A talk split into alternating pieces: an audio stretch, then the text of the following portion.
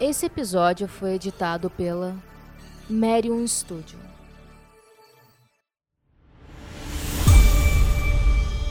Conteúdo original Taverna Online.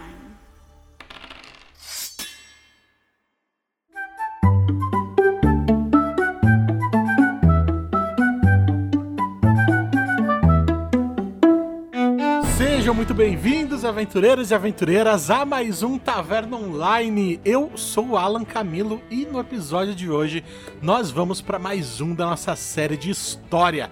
Dessa vez conversamos com o Hernando Brito, um especialista em povos mesoamericanos, né, pré-colombianos ali, que seriam os astecas, os mexicas.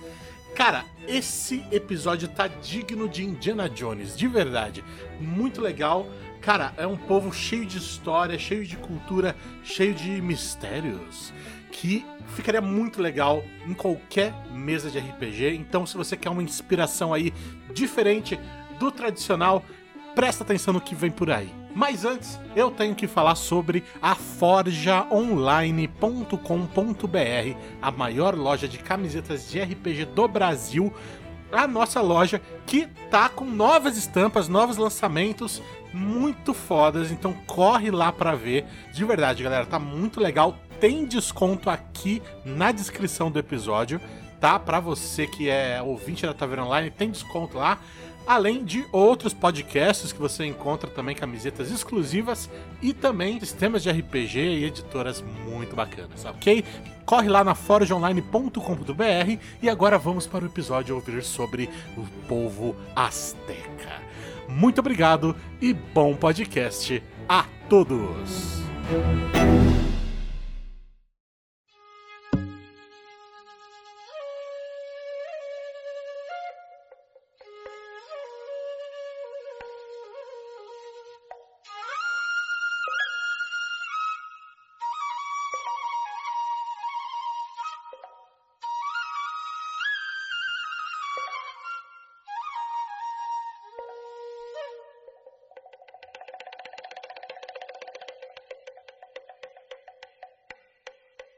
Eu sou o Alan Camilo, aqui da Taverna Online mesmo.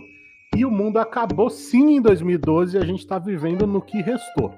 Olá, eu sou uma boa RPG, aqui da taverna, e na verdade o mundo acabou em 2000, e a gente tá vendo no que sobrou. Meu, eu me chamo Hernando, eu sou doutor em História, e os seres humanos vieram do sangue do pênis de Quetzalcoatl. Eita. Mas aí, Hernando, quem é você e por que você tá aqui, cara? Bom, então, é, eu sou graduado em História e, doutor em História, eu pesquiso é, eu pesquiso o México, né? O meu doutorado foi sobre cinema e Revolução Mexicana, e o pós-doutorado que eu estou fazendo também é sobre isso, mas eu sempre gostei muito dessa mitologia e da estrutura né, dos povos mesoamericanos, e então eu tenho uma, uma discussão bem legal também, estudo bastante, pesquiso bastante sobre os povos mesoamericanos, principalmente os povos mexicas e os povos maias, né? E como eu morei também um tempo no México, eu tive contato com várias questões lá em loco, digamos assim, que foram bem interessantes também. Interessante. O Hernando, inclusive, já gravou com a gente o episódio Idade Média versus Fantasia Medieval. Tá muito legal, então quem puder conferir aí no nosso feed. E agora ele voltou aqui para falar. A gente estava tentando achar um tema que casasse com a área de estudo dele, né? E aí a gente lembrou, putas, po é... bom, eu conheço como povos pré-colombianos, mas aí você já veio aí com o termo mesoamericanos. Tem diferença ou, a gente, ou é a mesma coisa? É, vamos dizer assim, né, as diferenças conceituais dentro da historiografia elas são importantes para a gente pensar assim os nomes, né? Quando nós falamos em povos pré-colombianos, nós ainda temos uma visão um pouquinho eurocêntrica na medida em que nós estamos valorizando quem? Colombo. Então quer dizer que eles são antes de Colombo. Colombo é o marco inicial da coisa, né? Então, o, historiograficamente falando, o correto hoje é falarmos dos povos é, nativos americanos ou os povos indígenas americanos, né? Ou a Mesoamérica é uma região que eu já explico também, é uma região, uma faixa específica de território. Então, aí nós valorizamos esses povos em detrimento de uma ponto de partida do europeu, né? como se fosse o europeu ali que define o que é antes e depois. Então, por isso que tem essa divisãozinha aí. Ah, entendi. Então, então acho que então o correto, eu vou usar mesoamericano, então Isso. e pra gente definir mais isso ainda, hum, a região da, chamada Mesoamérica é a região central do México, né, pegando algum pegando o México e alguns países fronteiriços, como Belize, El Salvador, Guatemala e tal. Por exemplo, os Incas, eles não seriam povos mesoamericanos, eles são povos andinos, porque vivem em uma outra região geográfica. Os Incas já são ali mais no Chile, certo? Alguma coisa assim. Peru, né? Peru. Ali, o Cusco, que era a capital Inca, fica, fica no Peru.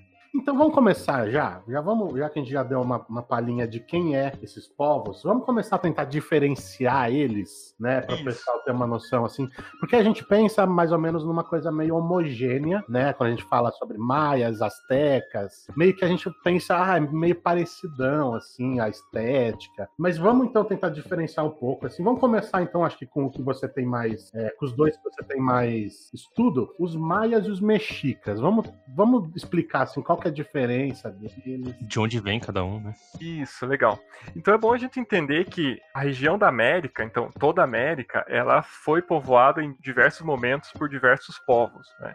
Então aqui no, no próprio Brasil, aqui nós temos uma profusão de etnias indígenas muito grande e, e, é claro que cada região vai ter suas especificidades e suas estruturas. Quando nós falamos de é, regiões da chamada Mesoamérica, então essa região central aí que envolve o México e esses países que eu comentei. É, essa região Mesoamérica, ela é uma grande faixa e são povos que apesar de muitas vezes não terem convivido no mesmo momento, por exemplo, os maias e os, e os mexicas, eles são em períodos históricos diferentes, mas eles comungam de muitos aspectos, inclusive os religiosos muito próximos, né? Então, é, tem um autor brasileiro que é bem, eu acho que acredito que seja a maior referência sobre os estudos é, desses povos, que é o Eduardo Natalino dos Santos, professor da USP, ele fala que essa região, né, essa Mesoamérica, eles comungavam de vários aspectos. Então a gente pode pensar numa, por exemplo, uma cosmologia desses povos povos muito próximos, apesar de não terem convivido ao mesmo tempo. Né? Então, os maias, eles viveram numa região mais a leste, vamos dizer assim, do, do México,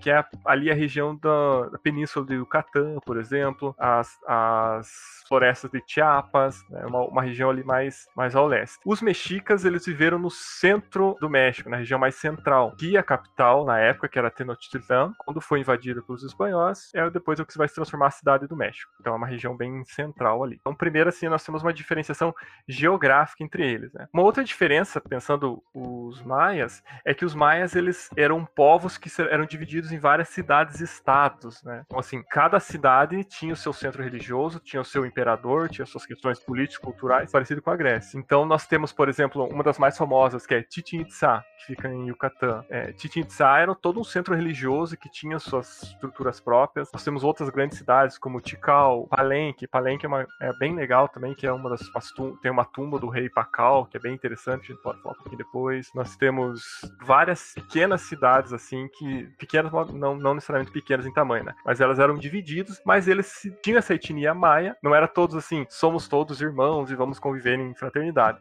Não, eu vivo em Chichen Itza é a minha cidade, e se eu tiver que guerrear com Tikal por espaços econômicos e assim por diante, nós vamos guerrear também. Então eles tinham essa diferenciação. Os mexicas, eles têm um centro físico só, que é, que é a Tenochtitlan, que era a capital mesmo. Então eles eram um povo específico que ficava naquela região que dominou um grande, um vasto território é, naquele momento, inclusive outros povos, né? Mas a gente vai aprofundando isso aos poucos. E eles também viveram em períodos diferentes, né? Claro, o período pré-clássico, mais antigo, ele é por volta ali de 600, 700 antes de Cristo. E a última grande cidade maia vai, vai se despovoar por volta de 900, 1100 depois de Cristo. Né? Então a gente tem aí um período bem distante desses, dessas regiões. E os mexicas vão surgir enquanto um povo já coeso, organizado, por volta de 1000 340, 350. Então vejam que eles têm um lapso de, de distante aí. Os mexicas eles são bem mais recentes, então, né, relacionados ao mais. A, a, minha pergunta é assim, se eles são tipo uma, como é que eu vou dizer, uma evolução dos mais. Será que o povo maia acabou se tornando os povos, o povo mexica em algum momento? Ou não, não tem nada? Não. Tá. É, é bom lembrar que esses existiam, não são só esses dois povos, né, que existiam nesse período da Mesoamérica. O, a primeira grande civilização civilização, que nós falamos dessas grandes civilizações americanas, é um povo chamado Melcas, que aí se o pessoal que estiver ouvindo quiser procurar, procure lá cabeça Melcas, que são grandes cabeças de pedra, assim, de 2, 3 metros de altura que eles faziam essas construções. E os Omelcas, eles vão tem seu apogeu e depois tem seu declínio, e aí outros, outras, outras civilizações vão surgindo, os Tinamecas, os Toltelcas, a cidade de Tula e assim por diante. Mas não necessariamente é uma continuação, assim, é uma evolução, né? Tanto que tem alguns aspectos de uma civilização, eles comungam muitas civilizações. Tanto que esse deus que eu falei para você, que eu tô citando algumas vezes já, que é o Quetzalcoatl, ele aparece em várias dessas civilizações, né? Ele aparece tanto nos primeiros Olmecas, os maias ele tem um outro nome que se chama Kukulkan, mas é a mesma estrutura da serpente emplumada, e com os mexicas vai ser a Quetzalcoatl. Então, é um deus que está presente em várias civilizações, mesmo sem que essas civilizações tivessem contato direto. Isso é uma das coisas bem legais, assim, que não necessariamente havia esses contatos. Essa serpente emplumada é, bem, é uma figura bem conhecida, assim, né? Será que é, seria talvez o maior deus deles? Ou, ou é um deus comum? E se eles não tiveram contato, como que eles tinham o mesmo Deus? Fica aí a questionamento. Aí que é o segredo, é a magia da coisa, né? Como que eles tinham contato, né?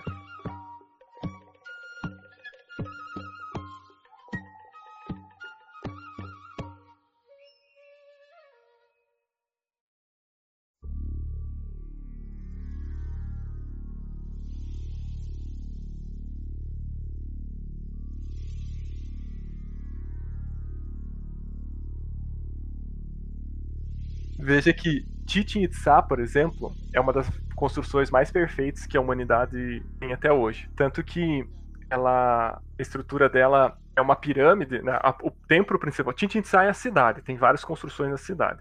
Um dos principais templos se chama o Templo de Kukulkan, que era o Templo da Serpente Emplumada. Ele, por si só, ele é um calendário um calendário gigantesco. Por quê? Ele tem 365 degraus até o topo do, onde ficava uma, tem uma casinha assim onde eles faziam os rituais, né? Então são 380, 365 degraus até chegar lá em cima. É, como ela é uma pirâmide escalonada, ela tem ela tem exatamente o número de, de, meses que eles que o calendário deles era um pouquinho diferente do nosso, né? Então é exatamente o número de meses que existem. E o mais impressionante que qualquer um pode ver na internet é que quando nós temos o solstício de primavera, ou seja, quando vai iniciar a primavera lá, e como eles são no hemisfério norte é diferente do nosso, se eu não me engano, é dia 21 de março, se não me engano, um horário bem específico, que é entre as 5 e, 5 e 15 até as 5 e 25 da tarde, mais ou menos, a maneira que ela foi projetada a imagem, ela, como ela é escalonada, ou seja, ela tem os degraus, né? E no fim do degrau embaixo, perto do chão, tem a cabeça da serpente emplumada, né? Então tem a cabeça da Quetzalcoatl. Conforme nesse espaço de período, desse tempo aí, o Sol vai rotacionando e a, vai projetando uma sombra nessa, nessa escada que projeta como se fosse o corpo da serpente descendo até o chão. Então, um curto período de tempo, ali em 10, 12 minutos, é, aparece essa sombra, ela, ela sobe, faz o formato da serpente até chegar no chão, porque é quando começa a primavera, a época da plantação, da colheita deles, né? Então vejam que isso é muito perfeito. Né? Eu, vocês podem procurar na internet que existem várias imagens disso, eles filmando, né, essa representação.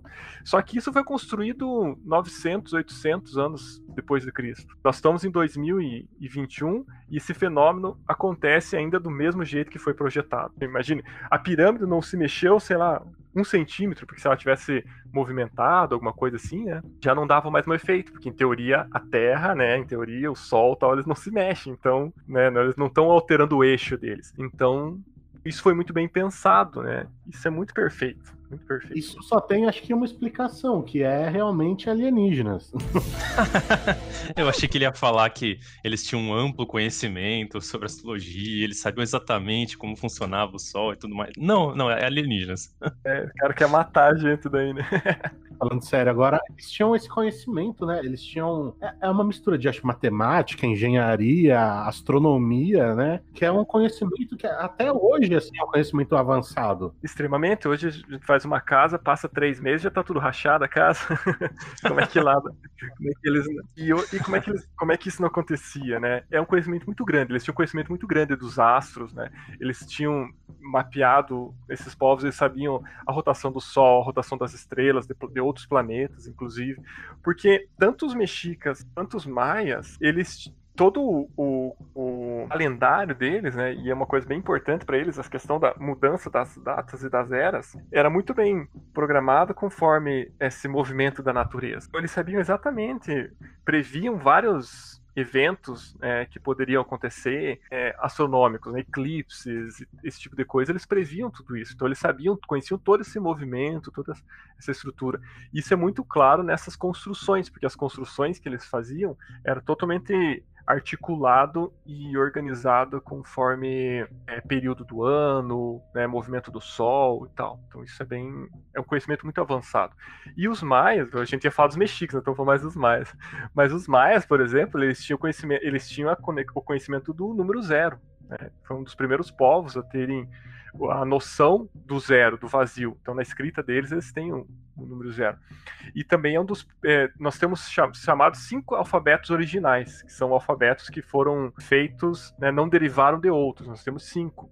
E o alfabeto maia é um desses que não se originaram de outros. É, é um próprio. Né, eles criaram mesmo um alfabeto. Então, isso é, é muito, muito relevante você ter um alfabeto próprio, eles tinham uma escrita muito importante, né? tanto os maias como os mexicas, eles deixaram vários registros, infelizmente se perderam, foram queimados, mas eles tinham tudo isso documentado de várias formas, né? Então isso é bem importante. Calma, eu, eu, te, eu, queria aproveitar que você falou dos calendários. Eu queria saber se é esse o calendário que as pessoas falam que previu muitas coisas além do, das datas já, já passadas, né? Mas previu coisas futuras. O famigerado calendário maia que a galera achava que o mundo ia acabar em 2012, é isso? E vocês querem que eu fale já do, desse fim do mundo ou deixamos Vamos já tirar isso da frente, vamos? Porque é meio óbvio que não aconteceu, mas vamos esclarecer. Não, isso é o que eles querem que você pense.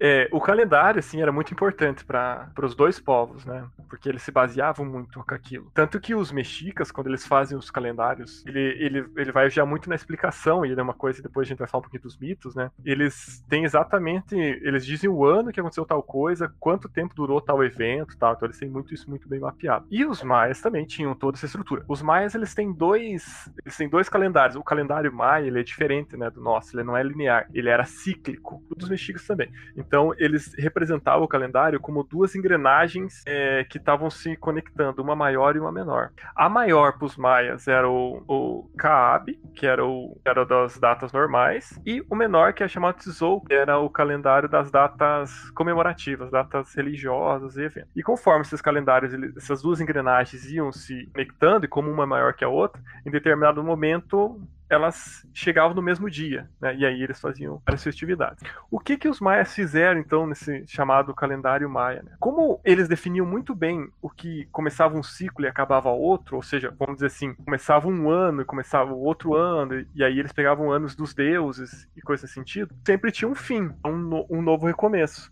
E aí está muito relacionado também, que a gente pode falar depois, com a questão dos sacrifícios, né? Você termina uma coisa para começar outra, morre uma coisa para nascer outra. Então os calendários eles eram feitos por etapas, vamos dizer assim. Né? Então aqui vai acabar uma coisa, vai começar outra, acabar uma coisa, vai começar outra. E, de fato, duas, duas estruturas, né, duas pedras foram encontradas em sítios arqueológicos diferentes que relatavam esse fim de uma era né, no dia, acho que 20 ou 21 de dezembro né, de 2000 e 2012. Mas eles não falaram em nenhum momento que aquilo ia acabar o mundo. Era acabar uma era e começaria outra. O problema é que essas duas pedras que foram encontradas que identificavam isso, elas estavam muito danificadas para saber o que vinha depois. Então ficou hum... Mas é um consenso entre os especialistas que eles nunca previram o fim do mundo ou, ou, qualquer coisa nesse sentido. Eles viram o fim de uma era. Mas a gente sabe que daí, né, a propaganda, o pessoal querendo ganhar em cima e tal, isso ganhou uma proporção muito maior. Mas de fato eles não. Então, assim, para livrar, livrar os maias é que eles não erraram, porque eles nunca previram o fim do mundo. As pessoas que acharam que, que era o fim do mundo, né? Então quer dizer que o Story Channel mentiu para mim, é isso. O Story Channel que aliás men o menos que tem ali é story, né? É, é, é, só alienígena que tem naquele canal. Eu tinha comentado com, com a Alan que eu tinha uma história para contar sobre, esse, sobre essa data. Posso contar agora também ou não? Pode, pode, aproveita. Bora. Isso, claro que, como vocês falaram, virou cultura popular, né? Filmes e tal. E o próprio México ganhou muito dinheiro com isso, porque daí, inclusive, por exemplo, é, o Museu Nacional de Antropologia, que é o maior museu do, do, da cidade do México, ele se utilizou disso como propaganda também, né? O pessoal queria fazer o, o, todo mundo queria ganhar com, dinheiro com isso, apesar de os especialistas saberem que não era uma verdade. É, e eu, quando eu tive no México, eu morei lá, eu fui nessa, eu fui em na cidade de Chichen Itza. E aí nós conversando com o guia, conversando com o guia sobre as questões, e falaram, né? Obviamente, ele perguntou sobre a questão do calendário maia, do fim do mundo maia e tal. E ele falou assim que para ele foi a melhor coisa que aconteceu na vida dele. Aí eu perguntei, ué, mas por quê? Ele falou que foi o dia, no dia do evento, que seria 20 ou 21, sim, foi o dia que ele mais viu pessoas em Chichen Itza, assim, lotou, lotadaço mesmo, porque as pessoas queriam ver o fim do mundo lá, né, no, na cidade do pessoal. E ele falava assim, aí chegava o pessoal perguntar para ele, o mundo vai acabar? Daí ele ficava, é, não, não sei e tal. Aí o pessoal começava assim, ah, os mais exaltados começavam a dar dinheiro para eles. Ah, o mundo vai acabar, eu não preciso mais de dinheiro e tal. E daí, como ele viu que as pessoas começaram a dar dinheiro por isso, aí chegavam para ele, o mundo vai acabar? Vai acabar, sim, o mundo vai acabar. Meio que... E ele disse que ganhou muito dinheiro. Ele falou, ele falou que pegou férias de três meses depois disso, porque ele ganhou tanto dinheiro que ele ficou de férias, porque as pessoas achavam que o mundo ia acabar e davam dinheiro para ele. Nossa senhora, tem um pessoal emocionado, né? E o que, que, essas pessoas fizeram depois? Porque assim, você no deu dia- todo o seu dinheiro pra um desconhecido, né? Pra um, pra um cara aleatório, assim, um estudioso da área, e você descobre que ele mentiu pra você, praticamente. E aí? Mentiu não, mentiu não. Você que quis acreditar no que ele disse e, e no fim do mundo. aí. É, exatamente. Inclusive, tá muito certo. Acho que, acho que por isso que ele tirou três meses de férias, né? Pra não ter Precisou sumir, ninguém. né? Mas então, vo- voltando agora ao que é o que é real do negócio, eles tinham realmente um conhecimento matemático muito legal. Tanto é que eles conseguiram, cons- conseguiram projetar esse calendário até 2012. Né? Ou seja, a civilização deles deixou de existir, mas o calendário estava lá. Né? Eles tinham. Sabe qual é o ano zero deles? Tem algum, não sei, algum mito que explique qual é o ano zero? E na, na contagem deles era 5 mil e poucos anos. Bem mais que o nosso. Ah, porque eles começam a contar bem antes, né? A gente. É, porque assim, a gente tá falando 2000 porque a gente tá pegando o ano zero, né? O nascimento de Cristo. Como eles não têm, a- não tinham essa percepção de Cristo, eles começaram antes deles, chegaram pra eles e passaram deles. Dos maias, assim, é o mito da criação mesmo, mas é na contagem que eles fizeram, então era 5 mil quando acabava em 2012, eu acho que eles, na contagem deles lá, estavam, lá, por 2000 e alguma coisa no ano deles. Então, beleza. Vamos, falar dos mexicas, que a gente falou bastante dos maias. Vamos falar dos mexicas. Então, a primeira coisa que a gente tem que falar dos mexicas, então, é a diferença do nome mexicas e astecas. É porque às vezes o pessoal escutar mexicas, fala, ah, pô, mas o que é mexica? e tal? Eu conheço por asteca, asteca, asteca, né? Então, isso aí também nós temos uma explicação historiográfica para esse termo. É, o termo asteca, ele vem de uma região chamada Aztlán.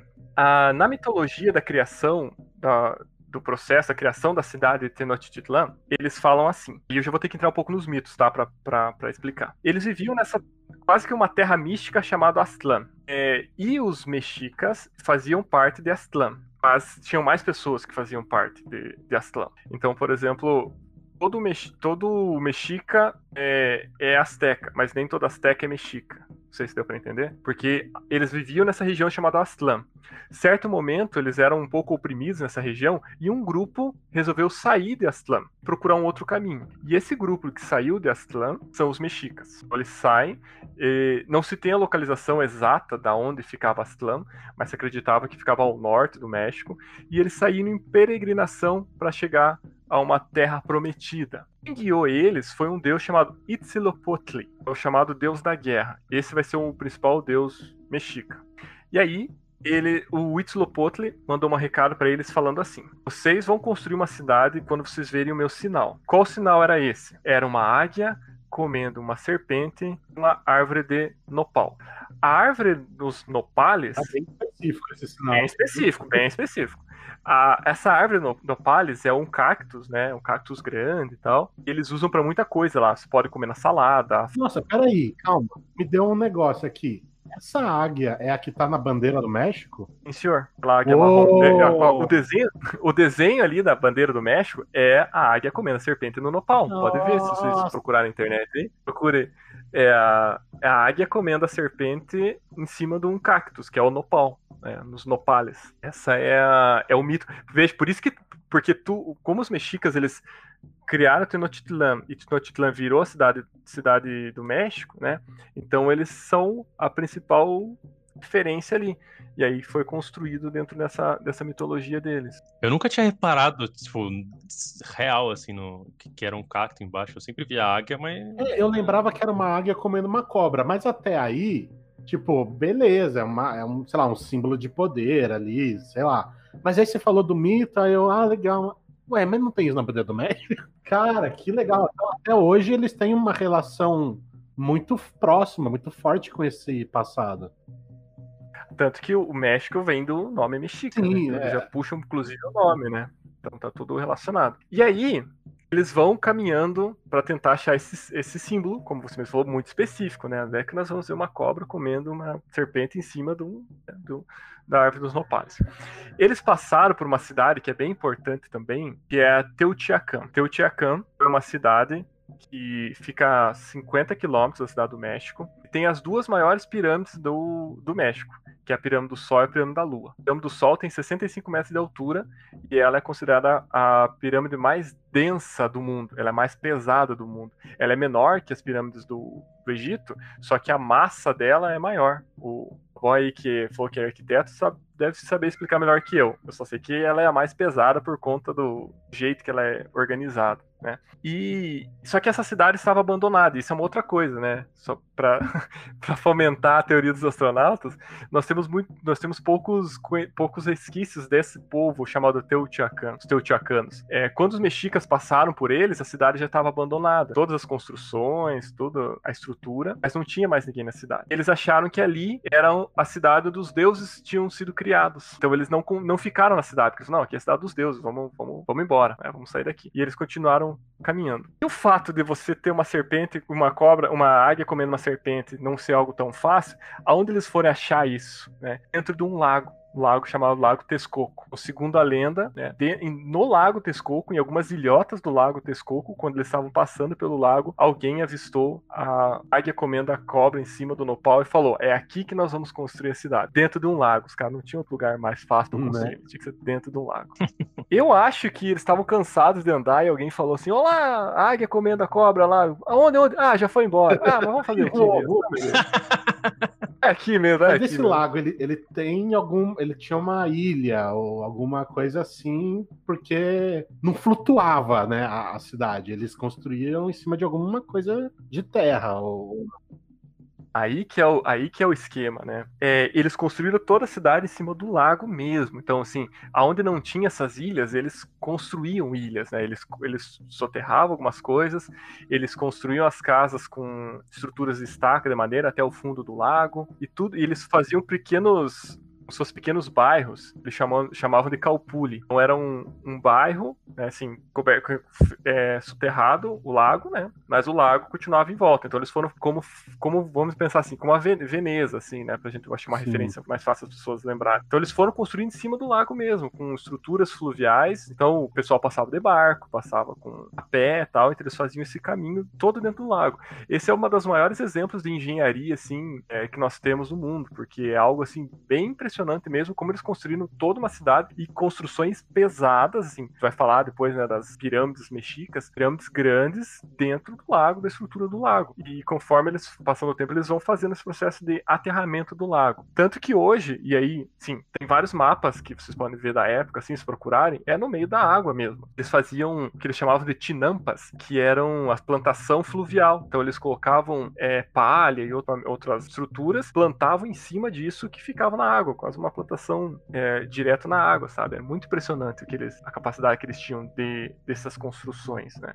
Só que o lago é gigantesco, né? O lago pega uma região enorme, então é bem interessante. Ainda hoje, é claro que quando os mexicas foram é, dominados pelos espanhóis, os espanhóis continuaram soterrando o lago. Hoje em dia, na cidade do México, como ela é muito maior já do que o lago, né? Uma das maiores cidades da América Latina, existe um bairro chamado Xochimilco, que é um bairro que ainda eles têm essa estrutura. Você pode andar com os barquinhos, né? Então paga lá, os caras vêm os mariachis tocando as musiquinhas para você e você vai caminhando pelos, por esses canais ali nessa região de Sotimilco. É bem, é bem interessante também. É bem, Coração bem ali, onde começou tudo a cidade. É, como, é que, como é que fala a cidade mesmo? Eu não, eu não vou conseguir pronunciar.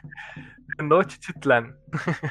é, são. E eu, assim, claro, eu nem falo tão bem. Se eu falo para algum mexicano, alguém mais especialista na área, eles falam, não, não é bem assim. Mas eles falam de um jeito que é impronunciável.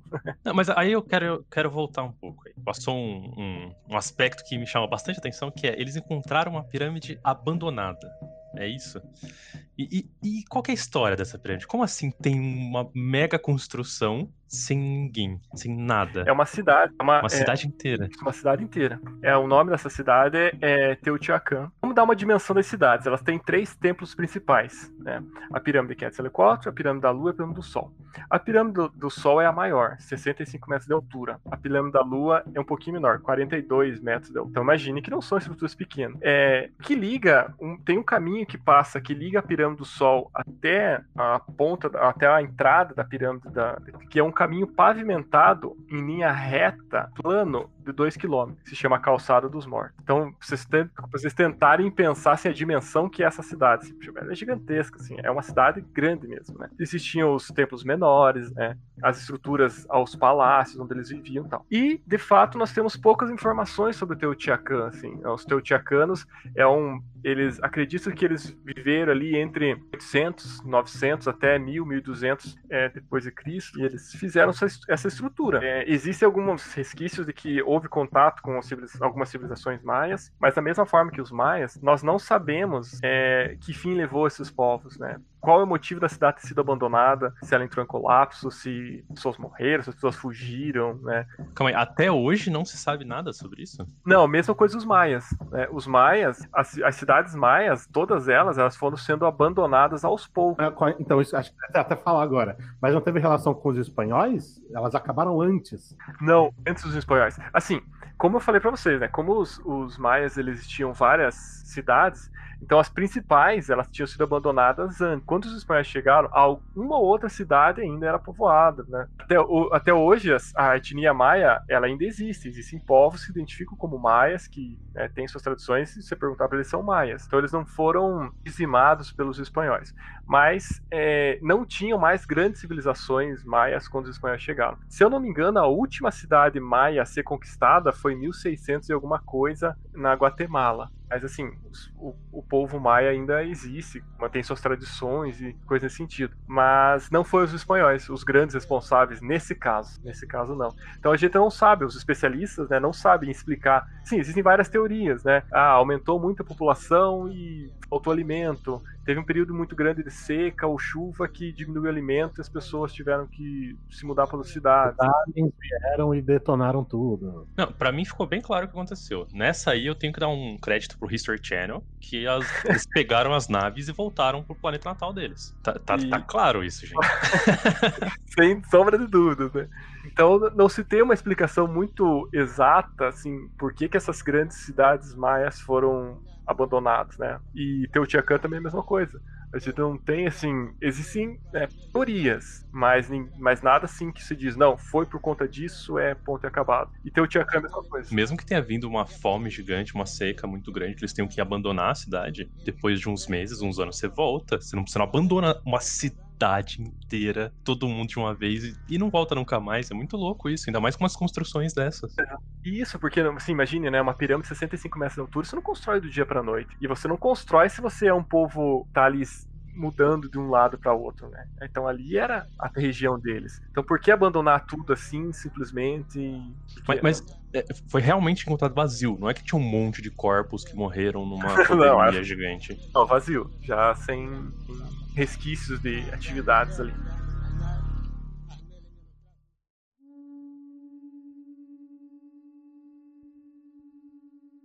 E então vamos voltar aqui, vamos falar sobre essa parte das construções, pirâmides, templos e cidades, né? Porque é isso, é como que você abandona uma cidade inteira, sendo que, além do, da dimensão das construções, eles ainda tinham um, palavra, uma estrutura, né? Como a gente falou aqui já, tinha estrada pavimentada, tinha é, rede de esgoto, alguma coisa próxima a isso, né? Então, assim, é um trabalho enorme, realmente, que eles tinham pra, era uma civilização mesmo, né? Não era algo Sim. cário. Não, não era. Era algo que eles fizeram para durar, assim, pra, sei lá, pra eternidade, né? Tanto que dura até hoje, né?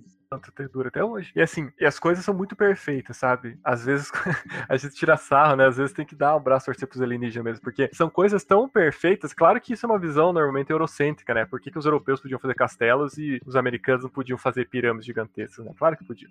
Mas assim, é que é um grau de especificidade tão grande e é um grau nosso de desconhecimento de como eles faziam isso, que é o que muitas vezes assusta, né? Esse exemplo de Chichen Itza é um, é, acho que é um dos mais icônicos para mim, porque além dessa estrutura, fazer a pirâmide, fazer essa estrutura da sombra, tem um outro detalhe ainda que é bem, bem importante. Se você ficar de frente com a pirâmide e você é, na frente da escadaria, assim, que leva a. É às vezes, quem não, nunca viu pirâmide não vai entender, mas se alguém estiver ouvindo e quiser procurar, é bem facinho de achar. Ela é toda escalonada e em cima dela tem um, um templozinho, né? Uma casinha que ficavam lá os sacerdotes. Você ficar na frente dela e você bater palma, o som ele sai ali, ele sobe a escadaria e ele volta pra gente ao som de um piado de um pássaro. Nossa, mas aí é magia, né? Aí já não é nem ET. E o barulho, tem um, um passarinho muito. Tem um passarinho que é sagrado para eles, que é o Quetzal. Por isso que Quetzal, Coatl, é serpente emplumada. E o Quetzal, ele é um passarinho bem bonito, assim. Ele é pequenininho, mas ele tem um rabo bem grandão, ele é verde, azulado, assim, um passarinho bem bonito. E eles usavam muitas penas desse passarinho. E ele imita o som do passarinho. E, assim,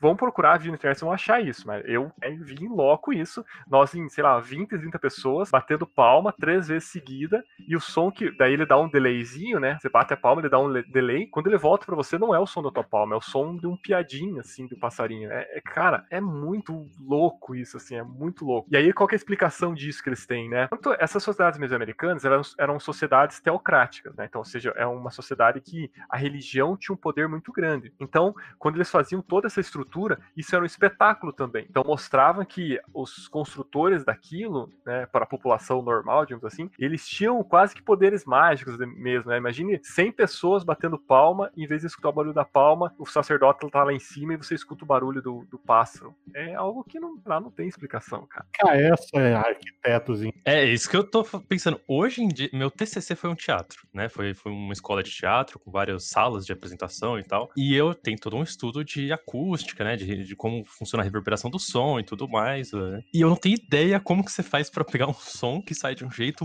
transformar ele por conta da arquitetura e ele sair com um som de um passarinho do outro lado, cara. É, é assustador isso. Como que eles tinham esse conhecimento lá na. Tipo assim, é loucura pensar que isso realmente foi projetado. Eles fizeram para que seja desse jeito, sabe? Eu tenho um vídeo meu lá, eu posso mandar para vocês pra vocês escutarem o barulho do passarinho. Então, eu, ouvintes da Taverna Online, agora vocês vão ouvir transformação da palma piado do passarinho de nome difícil.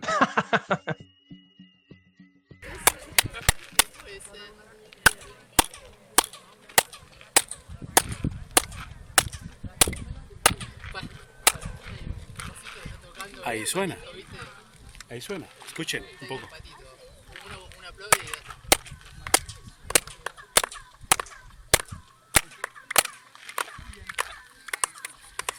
Suena el sonido del quetzal.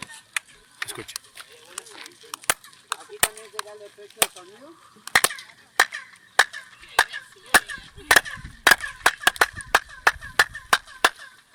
Aí está. O, já que o, o Maboy falou que ele fez da acústica, outra coisa bem legal, eles tinham um jogo de, de, bola bem conhecido, que em espanhol ficou jogo de pelota, né? Porque eles tinham um nome bem complicado. Vi, sabe aonde? O Caminho para Eldorado, aquela animação. Ah, legal, não vi esse. Tem isso, eles têm esse joguinho. Que tinha uns, uns círculos, era alto. É, o gol do negócio era tipo alto, assim, né? Uma cesta, era uma mistura de futebol com, com basquete, sei lá. E aí, sim, eles jogavam num campo que ele era formato, como se fosse um de um H. Tinha as duas pontas do H, que ficavam os imperadores, pessoas famosas, né? O caminho ali, a ligação, que é o caminho dos os jogadores é, jogavam, é, e as paredes laterais existiam arcos para que a bola fosse lançada nesse, nesse lugar. É, não podia usar a mão, nem o pé, só podia usar o cotovelo, o ombro, é, cintura e coisas nesse sentido. É, tem, dá pra gente falar várias coisas desse jogo, mas eu tô o exemplo do, da acústica. Em Itza mesmo também tem um grande campo de pelota, e ele foi feito de tal forma que se você fala numa ponta, o som chega na outra ponta. Por exemplo, aqui a gente fez o teste. Um ficava na ponta de costa para os outros, olhando para a parede. Você fala na parede e a parede devolve para você o barulho lá do outro lado. E você escuta o som do eco, mas não é o eco, sabe? O eco a gente faz alô, alô, alô, alô, alô, vai diminuindo, né? Nesse é um eco só. O cara fala alô, alô, morreu o som, para não dar interferência, porque você vai. Nossa, como assim? Você vai falando e vai dando interferência, né? E ali repete uma vez só. O cara disse, ele, ele mostrou para nós a parede e falou assim: ó, veja como a parede é construída. Um lado da parede, os blocos eram menores, e conforme a parede ia subindo, esses blocos iam aumentando o tamanho. E do outro lado era o contrário. Blocos eram maiores e iam diminuindo conforme subia. E aí eles tinham uma leve. Eles não eram em linha reta, ele tinha uma leve curvatura, assim, sabe? Como se fosse côncavo. Mas assim, você tinha que colocar o olho na, na parede para você ver esse pequeno desvio. E segundo ele, né, segundo um dos guias lá, era a estrutura, a maneira que estavam colocadas as pedras, né? Diferentes, maior e menor tal. O formato, esse formato um pouquinho côncavo, que dava esse efeito. Né? Mas aí eu não tenho certeza. Mas o efeito acontecia, esse que é o louco. Conhecimento de acústica muito doido. Eu fico de cara com o conhecimento que essa galera tinha, tá ligado? Então, ao mesmo tempo, eu sei que é meio que um preconceito meu. Que eu pensar que eles ah, não poderiam ter esse conhecimento. Lógico que poderia. Mas é muito impressionante isso, né? Não, eu fico pensando que até hoje a gente vê mega construções. Quer dizer, mega assim, né? A gente vê, sei lá, o shopping center, que é a construção mais comum, toda cidade grande tem vários. E eles não conseguem fazer uma acústica decente que não fica aquele zum zum barulho absurdo, sabe? Fica sempre aquela, aquele, aquele chiado, aquele barulho alto das pessoas conversando. Até hoje as pessoas não conseguem resolver isso. E lá, lá atrás, eles conseguiram fazer mega, quer dizer, mega construções com um estudo acústico muito é, avançado, né? Eu, assim, eu mesmo gostando muito do tema, assim, né, cada vez que eu, a gente descobre mais alguma coisa, a gente fica impressionado com esses conhecimentos, né? Porque, veja, a essa Chichen Itza, é, eu fico pensando, eu não lembro exatamente o tamanho da pirâmide, mas ela deve ter mais de 20 metros também.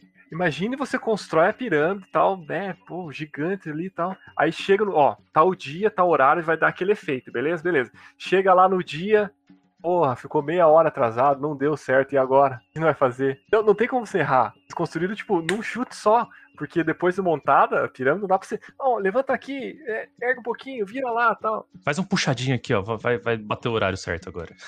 é, então, dá pra. Nossa, eu fico pensando assim.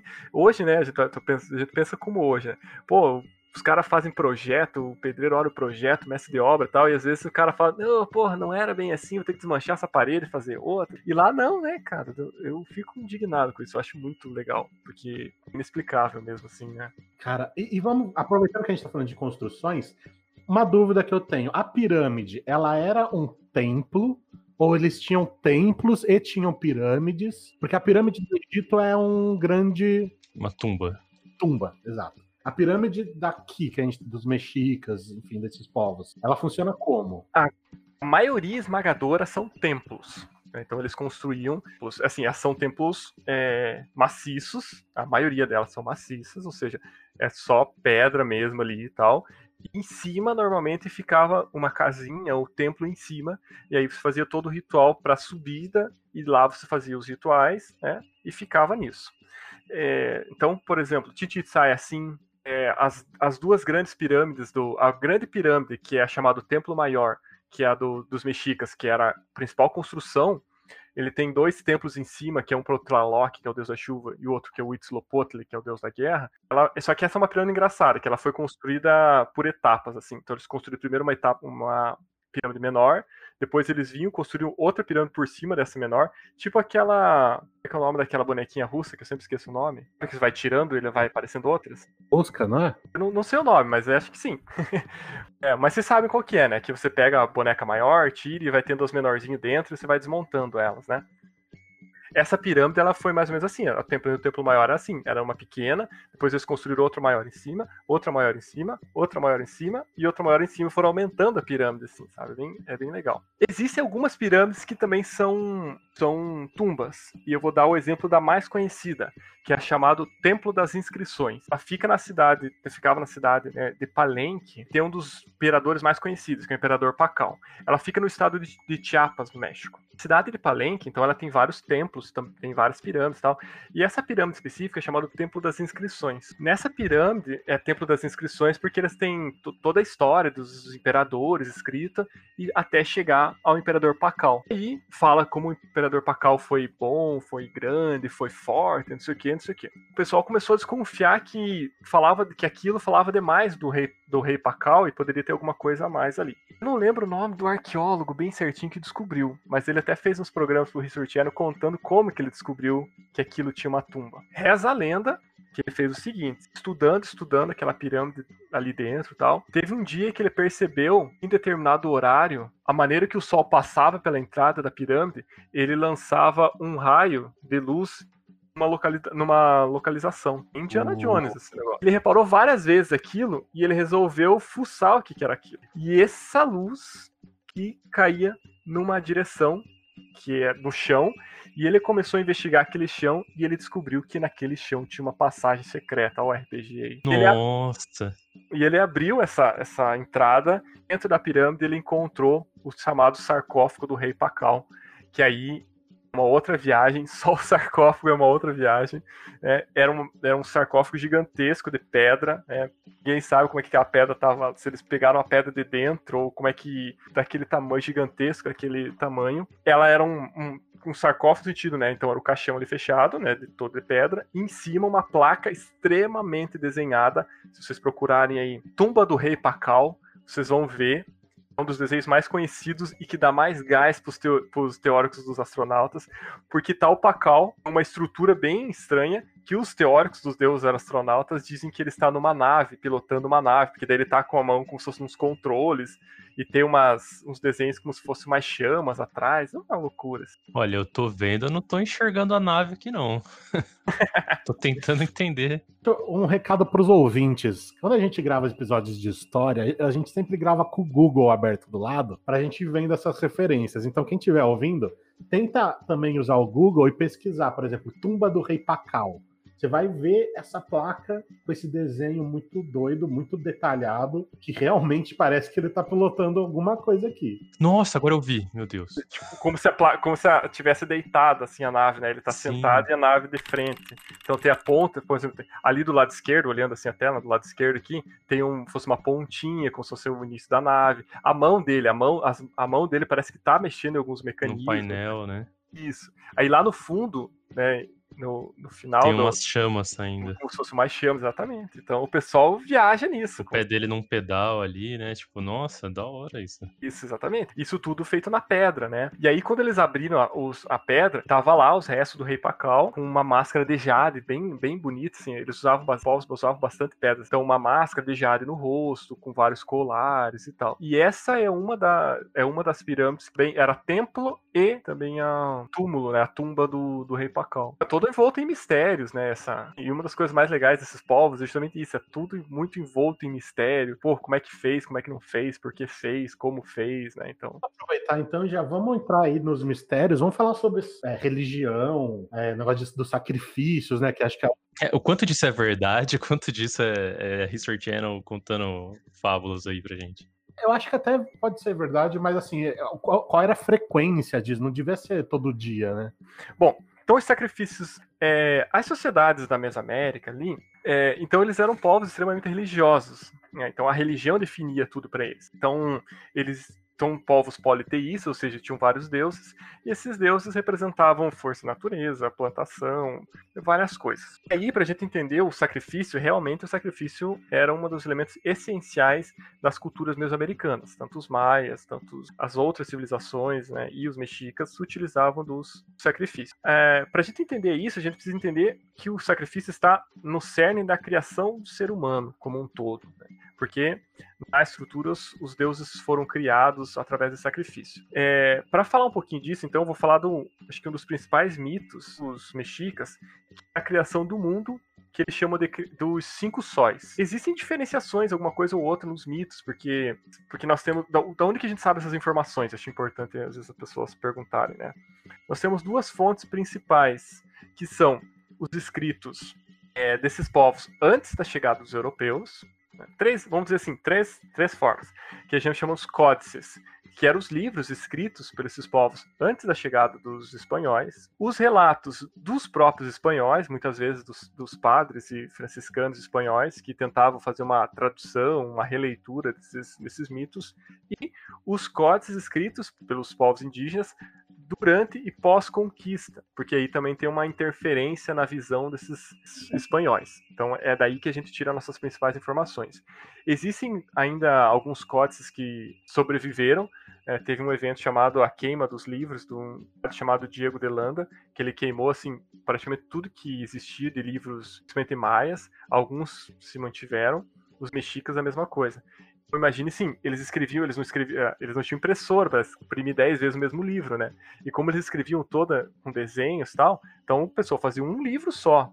Não, não tinha 50 livros igual, era um livro de cada coisa. Então você queimou aquele, você perdeu, né? Então por isso que nós não temos tanto material, mas ainda assim nós temos alguma coisa.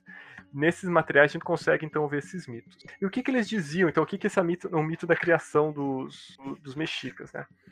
Tem um desenho bem conhecido que é chamado Pedra do Sol, que é chamado como calendário asteca. Se vocês procurarem na internet, vão achar o calendário asteca. Na verdade, essa pedra, que a gente, por isso que o nome dela correto é Pedra do Sol, porque é nela que conta toda essa mitologia. Então tem o símbolo dos deuses, tem a representação de várias coisas. E o centro dela existe um sol grande, né, com a faca cerimonial na boca e outros desenhos pequenos do lado. Ali representa os quatro sóis que foram que a, que a humanidade passou, chegando no quinto sol, que era o período que eles viviam.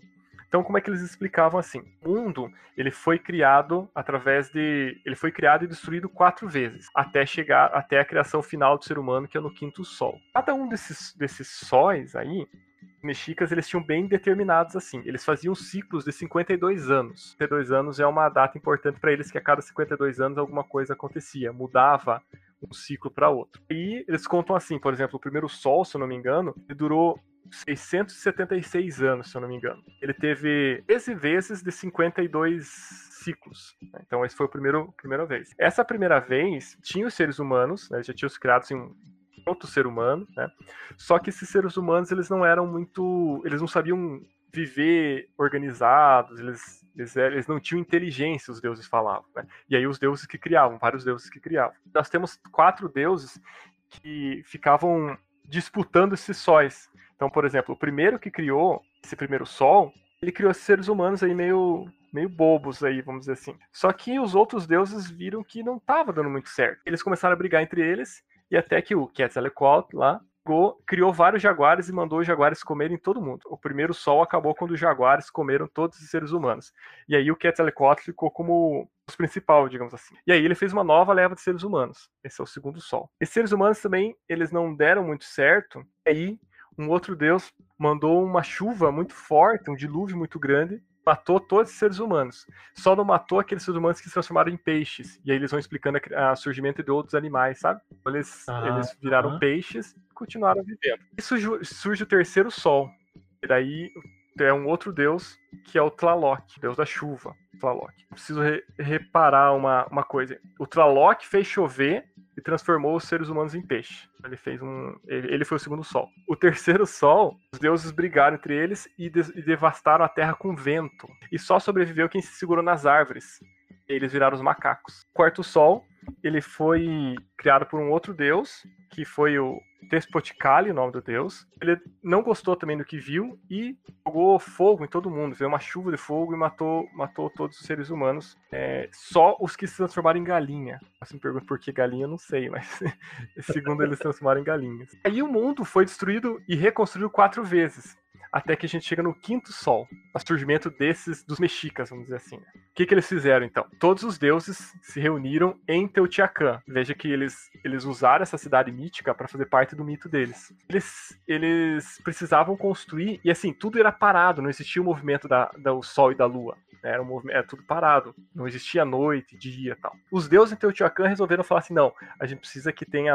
Vamos criar o sol e a lua para fazer isso. Deuses se reuniram e dois deuses foram escolhidos para um virar o sol e o outro virar a lua. O deus que, em teoria, ia virar sol, um deus da riqueza, assim, era um deus muito. um deus é, meio, soberbo, assim, sabe? Que dizia que era o bonzão tal, tal. E o deus que ia virar a lua era o deus. era um deus bem leproso, assim. Eles até falam que ele era muitos machucados tal. Era um deus que ninguém queria muito e ele tinha sido escolhido para ser o para ser o deus da para ser a lua. Eles fazem um grande fogo, é um fogo eterno que esses dois deuses teriam que se jogar nesse fogo para se transformar em, nesses astros. O deus que era todo corajoso e tal, né, que dizia que era o, o deus principal, ele refugou três vezes para entrar no fogo. Ele chegou no fogo, viu que era muito quente, desistiu, foi de novo, tal. Os outros deuses ali começaram a pressionar, ah, pula, pula, pula. E esse deus leproso acabou vindo correndo e se jogou e pulou. No que ele pulou no fogo, aquilo ardeu, tal.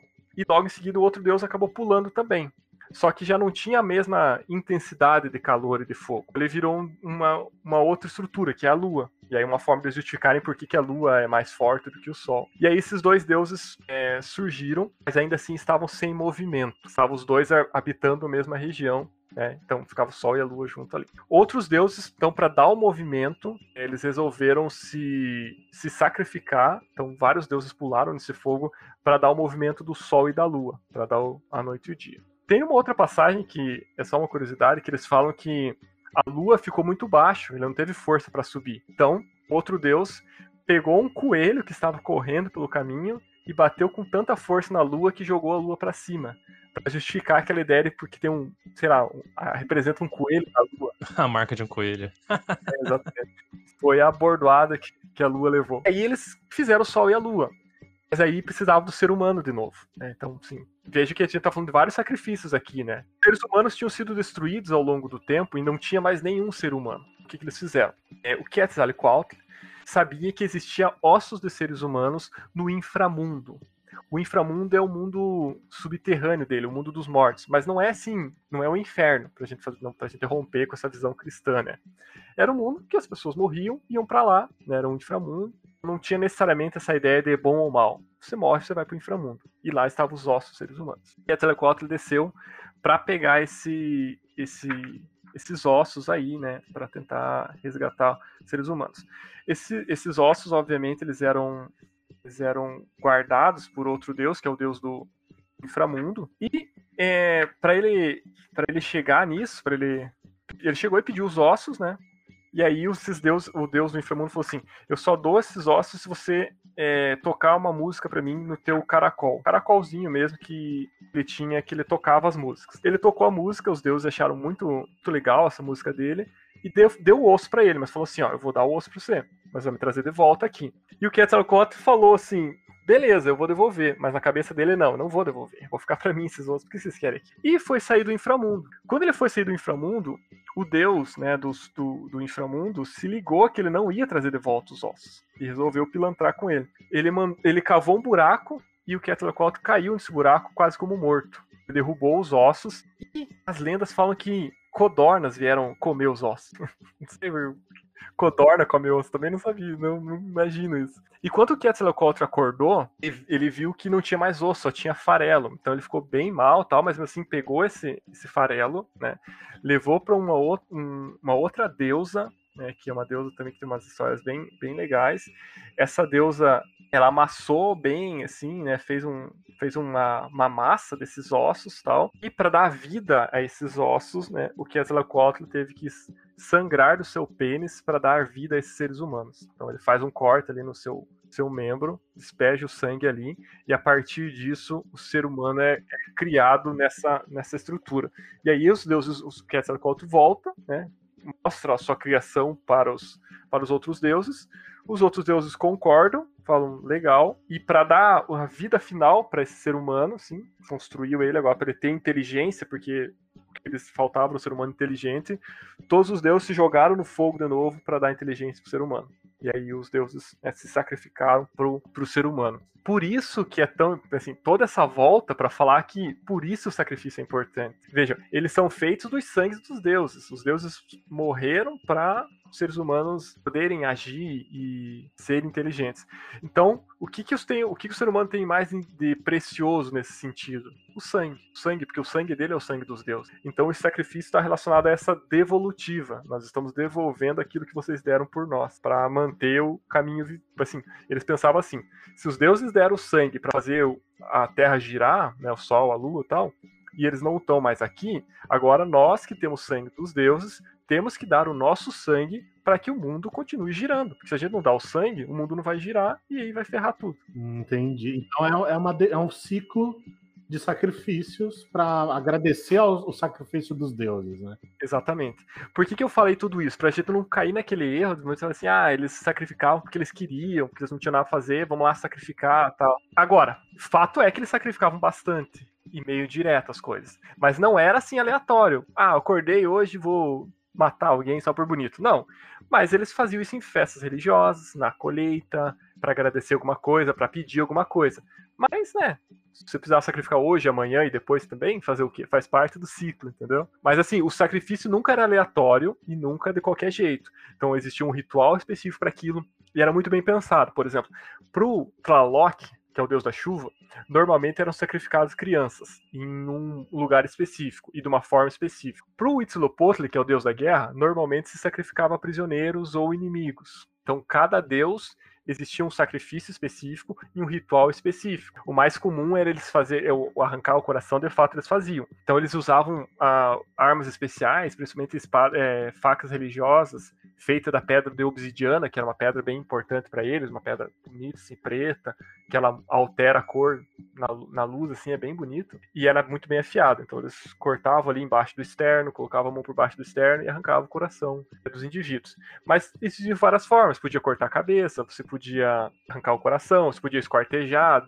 depende muito de para que, que era feito esse ritual, sabe? Claro que os espanhóis viam isso como, nossa, o, eles, sim, para eles não tinha problema matar os indígenas, né? Mas os indígenas fazer um sacrifício era o, era o absurdo, né? Então os espanhóis muitas vezes aumentavam esse, essa, ah, que eles matavam milhares de pessoas e não sei o que, não sei o que. Tem um cronista espanhol que ele falava que quando ele chegou em, em Tenochtitlan, a cidade era pintada de sangue, que o sangue cheirava em todo lugar e tal. Muitas vezes é um pouco de exagero, né? Mas o ritual, os sacrifícios, eles eram importantes, eles faziam parte essencial dessa estrutura. Tanto que o processo de dominação espanhola vai se dar muito quando você começa a tirar esses resquícios, né? Você tira essas, essas questões. E aí eles vão perder da identidade, vai perder aspectos culturais, né? Mas sim, o sacrifício era importante, ocorria, mas não a esmo, não de qualquer forma, assim, era bem específico. Mas assim, por exemplo, por isso que, por isso que era escalonada as coisas, as pirâmides, né? Tava lá em cima, se fazia o ritual lá em cima, normalmente, né? Pro, pro, o sangue ele ia escorrendo, né, pelo, pelo degrau. Isso. Eles tinham normalmente, existe um, um, um lugar que que é uma outra coisa legal que a gente tava falando, né? Como que as coisas são parecidas em vários locais. Tem um deus chamado Chakmol, e ele tá presente no Templo Maior e em Chichen Itza, sendo que nunca, nunca conversaram as duas cidades, né? Que é um, ele fica um indivíduo de lado, assim, como se estivesse segurando uma cumbuquinha na barriga. Nessa cumbuca, né, esse pote, eles pegavam o coração, deixavam o coração nesse pote, porque era esse deus, que é o Chakmol, que levaria a oferenda até os deuses lá em cima. Então é todo um ritual específico, tal. e aí você mostrava o coração pro pessoal, o sangue escorria na escadaria, aí se jogava o corpo do caboclo lá embaixo, escada abaixo, e toda uma encenação, né? Era tudo muito teatralizado. Caramba, é, é muito louco isso, cara. essas pedras da obsidiana também, tipo, é um negócio que tem ali no México e... Porque assim, Sim. é uma pedra totalmente preta, né? É uma pedra vulcânica, né? E ah. o México ali tem vários,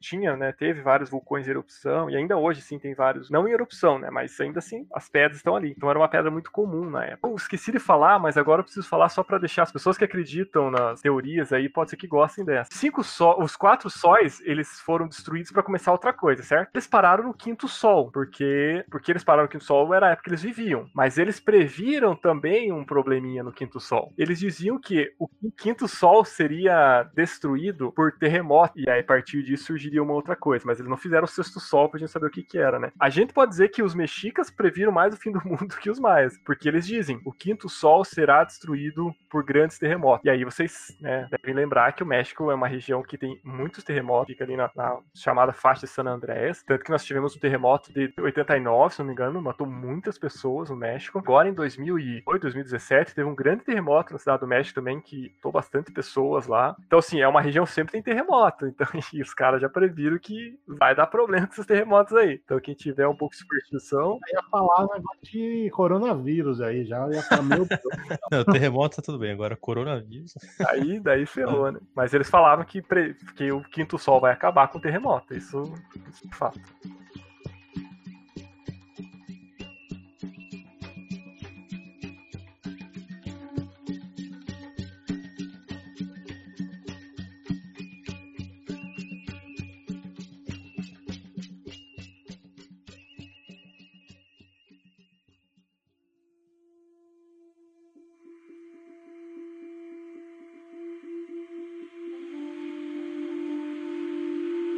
Pegando esse gancho, a civilização deles não foi posta ao fim, não foi, não foi posta ao fim, isso é óbvio, eles estão aí até hoje.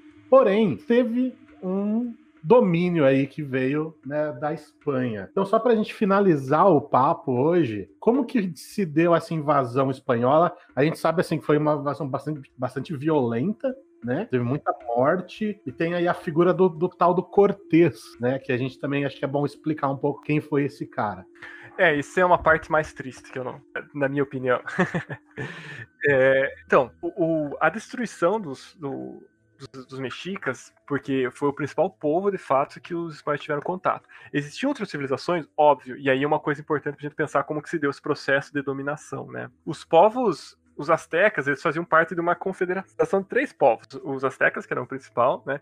Um outro povo que vivia no Lago Texcoco e mais um outro povo que vivia ao sul do Lago Texcoco. Mas os astecas, os mexicas eram os dominantes. Só que existiam vários outros povos menores que eram dominados por, por pelo Império Azteca. Inclusive pagavam tributos pesados para o Império Azteca. Sim, o Império Azteca era um império de dominação, tanto que eles, o poderio militar deles, né, naquele período era muito grande. Então, que dando rapidinho só, eles tinham, por exemplo, exércitos específicos para luta. Então nós tínhamos soldados normais e soldados de elite, os soldados jaguares e soldados águias. Eram dois animais fortes, né? A águia deles, a águia real, é uma águia é, bem grande, e o jaguar, que é a nossa onça pintada. Então um animal também é um dos maiores predadores da nossa região. É, e esses soldados, eles eram soldados de elite mesmo, eles eram treinados desde muito cedo para ser guerreiros. Então, a sociedade, a, os mexicas eram um povo guerreiro mesmo, por isso que eles conseguiram um grande, uma grande dominação. É, e eles dominavam vários e vários povos ali é, menores. E esses povos pagavam tributos, esses povos muitas vezes eram capturados para ser sacrificados, né, esses povos eram reprimidos muitas vezes. Então, claro que isso gerava uma certa animosidade também entre os outros povos, que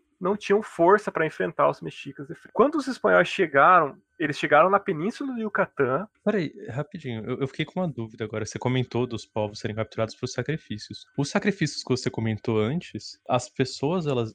Óbvio que os capturados de guerra, né, que você falou, eles iam forçados, né? Mas e os outros que você falou que tinham as crianças, que cada deus tinha um, é, um tipo de sacrifício específico, eu fiquei com essa dúvida de se a pessoa ia de, de bom grado, assim, ela se voluntariava e era uma honra ser sacrificada, ou se eles meio que forçava a família a entregar um membro da, pra, pra ser sacrificado, algo assim. Duas coisas, né? As coisas nunca são, assim, fáceis, né? Então, assim, existiam pessoas, né, dependendo, eram, que queriam ser sacrificados, porque dependendo do ritual, você passava, por exemplo, um mês sendo tratado como imperador, só comendo coisa boa, tá? Tendo tudo bom do melhor, para chegar no final e ter matava. Às vezes a pessoa, às vezes que não tinha nada, era melhor viver uma vida, um mês bem vivido do que uma vida inteira ruim, né? Então tinham, tinham toda essa ideia de que estou sendo, eu estou indo, eu vou ser sacrificado, mas é para um bem maior, é porque a sociedade vai continuar vivendo, é para que minha família continue vivendo tal. Tinham aqueles que davam a contragosto, mas aí sim como a força do Estado era maior, realmente ia, não tinha, não tinha, não tinha jeito, né?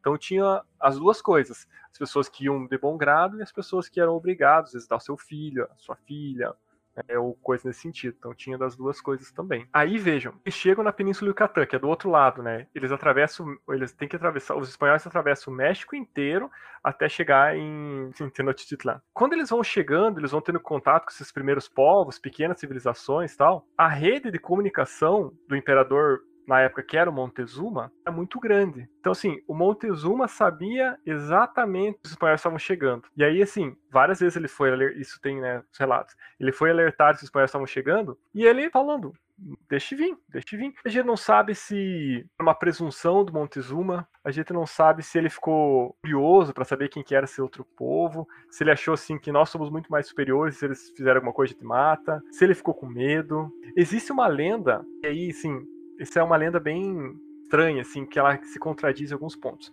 Mas assim, esse sacrifício dos deuses, uma parte da é alguma, um, alguns mitos que diz que o Quetzalcoatl ele não se ele não se sacrificou. Ele foi embora do mundo ali e ele disse que retornaria para agraciar os seus fiéis aí. E em alguns escritos dizem que esse indivíduo era um indivíduo que tinha cabelos compridos, barba e tal, totalmente diferente dos povos americanos. E aí, assim, só que a gente tem que tomar cuidado para saber até onde que tem mistura cristã e tal, né? Então, só tô dando uma visão geral. Quando os, e ele, ele viria do leste, dizia que ele viria do leste. Quando os espanhóis chegaram do leste, barbudos, cabeludos, com armas reluzentes e tal, há, há, alguns mitos que dizem que seria o retorno de Quetzalcoatl. Então Montezuma não atacou primeiro porque ficou na dúvida se eram seres humanos ou se eram os deuses voltando. Tem assim outro embrolho aí nesse, nesse, negócio. Conforme eles vão chegando nessas outras tribos, né, e vão tendo contato e vão tentando se comunicar, eu, eu acho que esse é um período bem, assim, complicado da história, né? Imagine os espanhóis falando espanhol, os indígenas falando outras línguas, tentando se comunicar, quem que conseguia entender quem, sabe? É um processo bem complexo, né? De interação cultural ali, que eu fico imaginando como que se deu essa, esse contato prévio. Porque às vezes eu, eu brinco assim com, com os alunos, quando eu tô explicando isso, que é um impacto maior do que nós, se chegasse, sei lá, um ET que pousasse na, na, na, na cidade e a gente fosse conversar. Porque a gente já tem tanta influência, tanta referência de alienígenas, ET e tal, que dá a impressão que não seria algo tão diferente. Agora, para os indígenas que nunca viram nada além deles, assim, né? Tipo, uma característica física específica, né? Uma estrutura física específica. Uma coisa que eles nunca têm nenhuma referência. Olhar aquilo deve ter sido um choque muito forte, muito grande mesmo, né? Você não tem nenhuma referência e chegar umas pessoas totalmente diferentes de você, falando diferente, vestindo coisas diferentes, você não tem nenhuma referência para comparar. Os espanhóis já eram mais assim, ligados essas coisas, porque fizeram cursões na África, na Ásia. Eles sabiam que existiam povos diferentes e costumes diferentes e línguas diferentes, né? Os indígenas não. Os indígenas não tinham essa referência. Acho isso muito louco de ser pensado, né? É, por isso que que eram deuses, né? Tem uma justificativa, né? E, e, aí, nessa, nessa dúvida, os espanhóis sentaram. Aproveitar. E aí eles vão fazendo aliança, e os espanhóis, quando começam a perceber essa. Os espanhóis chegam em Tenochtitlan, o Montezuma vê eles, com... não, não conversem, tem um primeiro contato com eles, quando eles embora, voltam, os espanhóis ficam por ali e tal.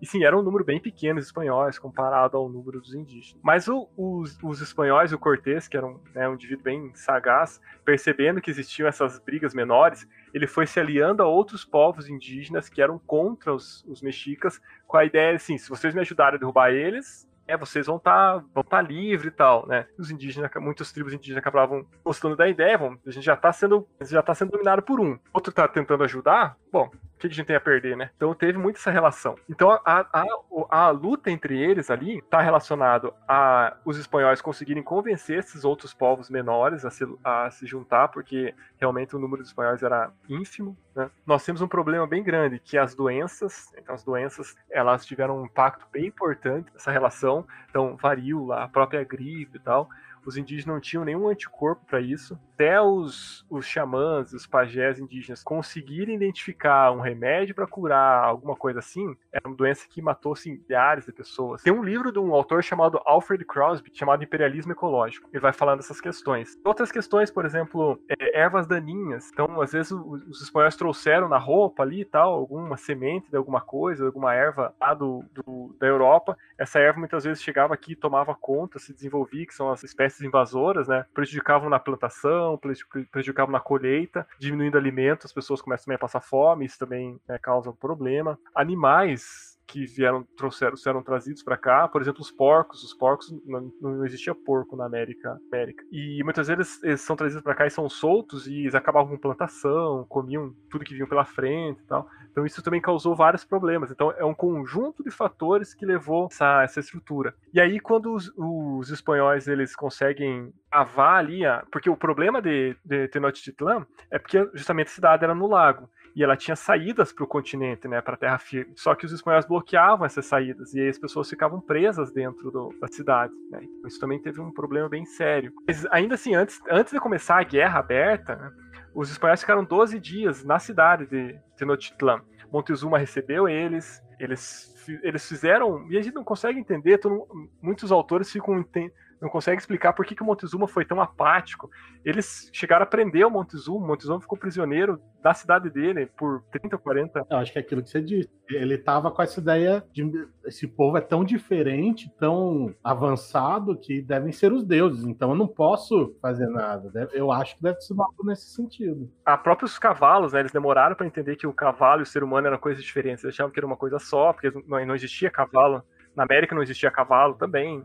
Se imaginar, né, como que, como que é isso, como que é essa percepção de você realmente não ter zero, zero, zero, zero de ideia e de repente ver um negócio. É isso que você falou, alienígena, a gente ainda meio imagina, a gente se chegar aqui não vai ser tão estranho. Mas imagina ter zero. É, é quase o cutulo, né? Que você não consegue entender mesmo. É, é, é, um, é um ponto de você ver um homem montado num cavalo e você não saber se é uma criatura só ou se são duas, né? Você demora... Enquanto ele não descer do cavalo, você não sabe o que é. Você não entende aquilo, né? É algo surreal, assim, de tão distante que era para eles, né?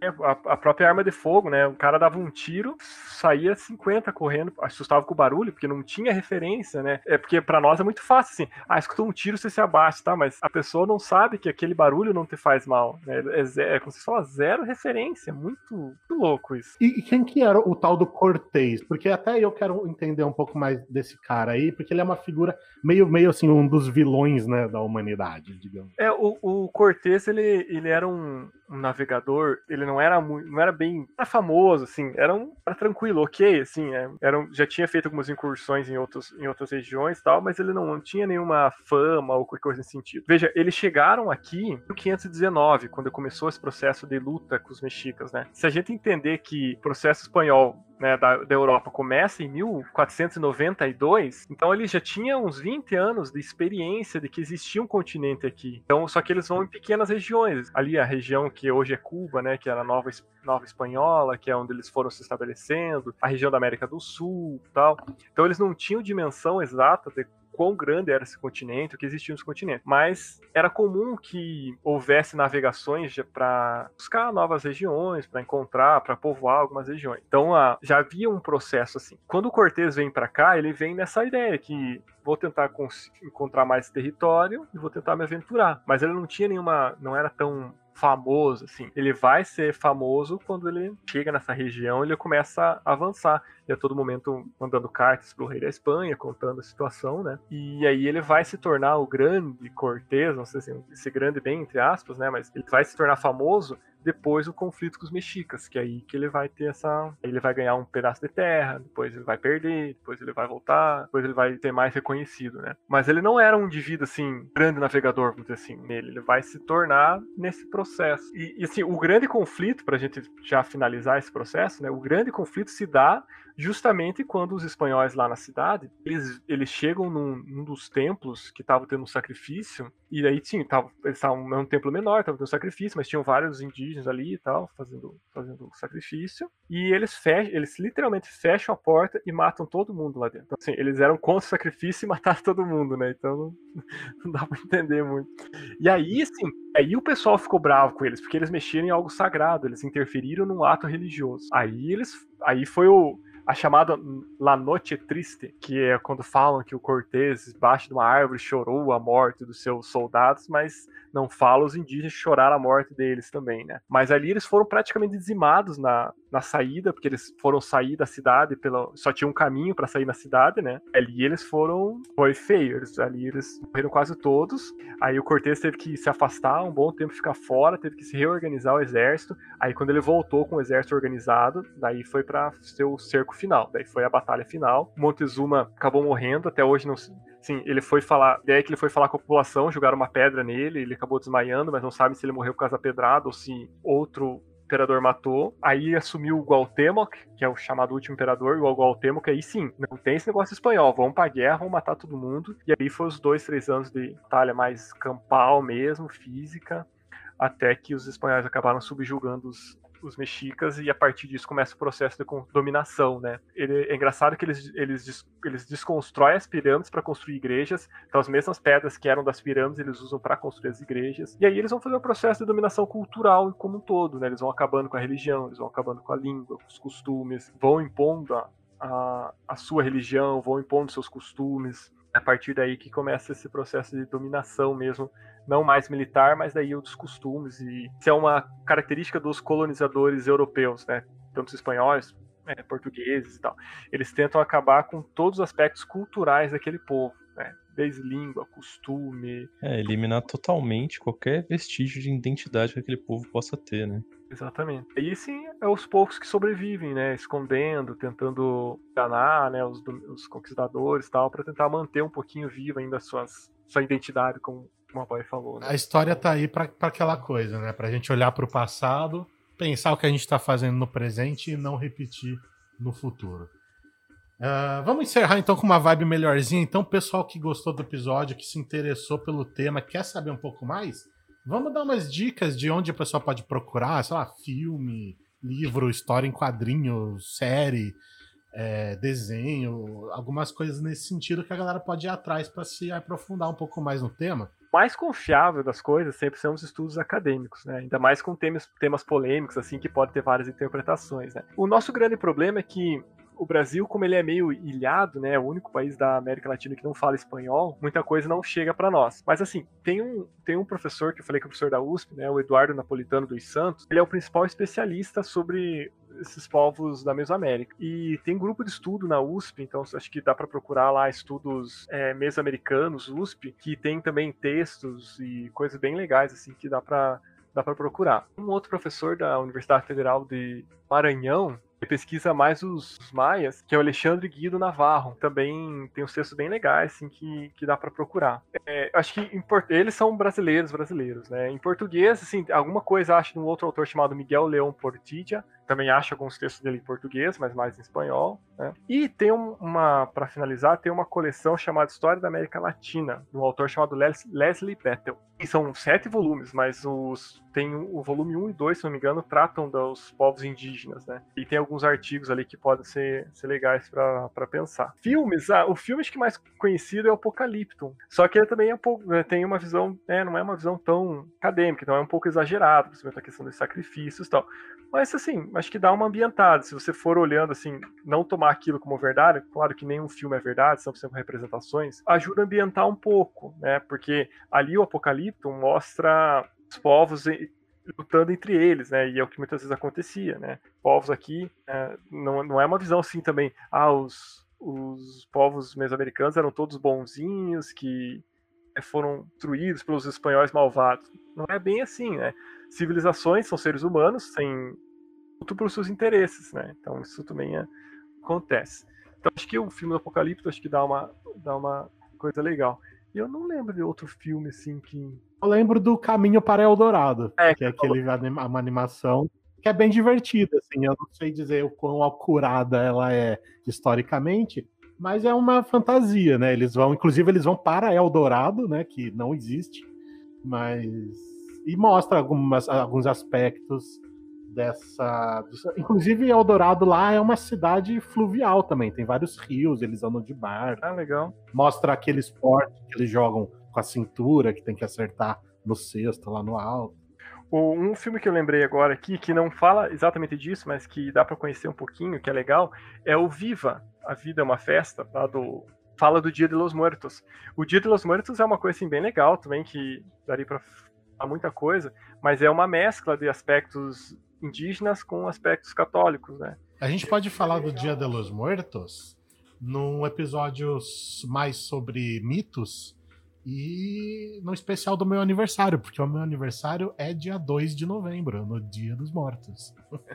e um dos meus sonhos é ir, no, ir pro México e passar meu aniversário lá. Cara, se dê muito aqui, mas eu já passei lá, é muito legal, cara. É, é, é, muito legal. Mas a gente conversa em off disso, vale a pena mesmo. Então o Vivo é legal. Né? O Vivo acho que é um filme legalzinho que dá para ajuda um pouquinho a pensar. É, eu acho que RPG, até tem um livro aqui que eu tinha comentado com ela que eu tava lendo, mas não consegui ler inteiro, que se chama Naui Olim, em, em Nauá. Nauá é a língua mexica, né? Que é um RPG baseado no, nesse período que ele mostra o período desse período de conquista, né, entre os espanhóis e os, e os mexicas. Tanto que a capa dele, só para do RPG, só para dar um exemplo para vocês, é um indígena, é, todo armamentado para guerra, pulando em cima de um espanhol que está se defendendo com um escudo de fundo assim uma guerra entre espanhóis e indígenas assim. Então ele pega umas coisas bem legais assim. É um RPG é, espanhol do Ricardo Ibanez, que também é, é de 2019, é um RPG relativamente novo. Eu quero ler mais ele para tentar mestrar ele, fazer uma, uma, coisa legal, mas é um RPG também que, que eu indico. Imagina essa mestragem com alguém que estudou tanto da, da história da região e tudo mais. É, o, o quão bem embasado vai ser essa mestragem, ó. Nenhum mestre consegue ser melhor que esse. olha, olha o estudo que ele fez para fazer essa mestragem ele focou assim, não, eu vou ser um bom mestre. Como que eu vou ser um bom mestre de RPG? Já sei, eu vou, vou focar tudo que eu tenho para isso, fazer um doutorado na área Aí eu vou, vou, dar uma boa mesa de RPG aqui. Oh, imagina, mas pode achar que eu vou convidar vocês pra vocês experimentarem. Não, você está convidado. É, você mestrar aqui com a gente, gravar essa sessão pra Ótimo. posterioridade aí, viu? Mas é, eu acho que eu acho que focado nisso é, é, esse, é esse RPG, assim, que, que eu lembro, assim. Bom, então, para realmente agora encerrar mesmo esse papo aqui, é, é, é, episódio de história é isso, não tem hora para acabar. É que é muito bom, né? Dá, dá uma agonia deixar no meio, assim, porque a gente quer saber tanta coisa e parar é, assim, ah, olha, deu tempo aqui, tchau. É, é, é, horrível, a gente quer saber mais, a gente quer ir o máximo que a gente puder. Então, Hernando, agora deixa aí os seus contatos, os seus projetos. Eu sei que você faz parte da Jogarta, mas se você tiver outros, lá, outros grupos de estudo, enfim. Bom, então, é, como, como ela falou, eu faço parte da Jogarta, que é uma associação que desenvolve jogos analógicos, né? Voltados para educação, RPGs e coisas nesse sentido. É, uma, é bem legal, então que o pessoal que tiver interesse pode procurar jogar na internet que vai achar. Eu também faço parte dos mestres oficiais da editora New Order, grupo chamado NPC, e a gente trabalha ali, mestra jogos que divulgação da editora New Order. E eu acho que eu, não, eu vou falar, mas apesar é oficial, mas eu ainda não produzi nada. É, eu entrei também para o grupo da Rede RPG, Marcelo Teles lá, e eu vou escrever algumas colunas também para eles. Meu Facebook, Instagram é Hernando Brito Gonçalves Júnior também, se quiserem trocar uma ideia sobre esse tema, outros temas relacionados ao RPG também, é, eu fico a disposição para responder vocês. Né? E queria agradecer aí, tanto o Alan quanto o Maboy pelo, pelo convite, né? Eu acho que segunda vez que eu participo da Taverna Online, pô, um prazer muito grande participar. Gostei que você me chamou de novo, quer dizer que a primeira vez não foi tão ruim, então. e, cara, fico muito feliz mesmo, assim, de, se, de poder participar. Eu acho que é, é um podcast do Taverna Online, um podcast bem legal mesmo. Acho que vale a pena as pessoas escutarem, porque tem vários temas bem interessantes. Agradeço de coração mesmo o convite e reforço que estou disponível para participar de outros sempre que vocês quiserem, precisarem, que eu possa contribuir. Vai ser sempre, sempre um prazer. Obrigadão mesmo. Ah, que da hora. Sensacional. A gente agradece. Bom, eu também tô com um projeto paralelo ao Taverna, que eu tô fazendo um outro podcast que chama Quatro Assuntos, que é um podcast onde eu chamo dois convidados toda semana, convidados produtores de conteúdo também, e a gente vai falar de assuntos aleatórios. Como funciona? Cada um traz um assunto e a gente tem um tempo ali para falar sobre esse assunto, e quando bate o tempo, quando termina o tempo, a gente interrompe e vai pro próximo. E a gente não sabe o assunto do outro, então os ganchos são meio. Tem... É, é meio com umas brincadeiras ali no meio das conversas, então é bem descontraído e bem interessante. É, o Quatro Assuntos ele meio tá sujeito às agendas dos convidados, né? Mas normalmente tá acontecendo sexta-feira, às 8 horas da noite, lá no canal Maboy RPG, na Twitch, twitch.tv barra RPG. É um podcast gravado ao vivo na Twitch, mas você pode ouvir os episódios em áudio, né? Em qualquer agregador, no Spotify. Só procurar quatro assuntos, vai estar tá lá. E as redes da Taverna Online, você já conhece, você já sabe, a gente está em quase todas as redes sociais. Inclusive, temos um TikTok agora. É só procurar por Taverna Online em todos os agregadores. E nós temos um grupo no WhatsApp agora também, para você ouvinte que quer conversar com a gente, trocar uma ideia.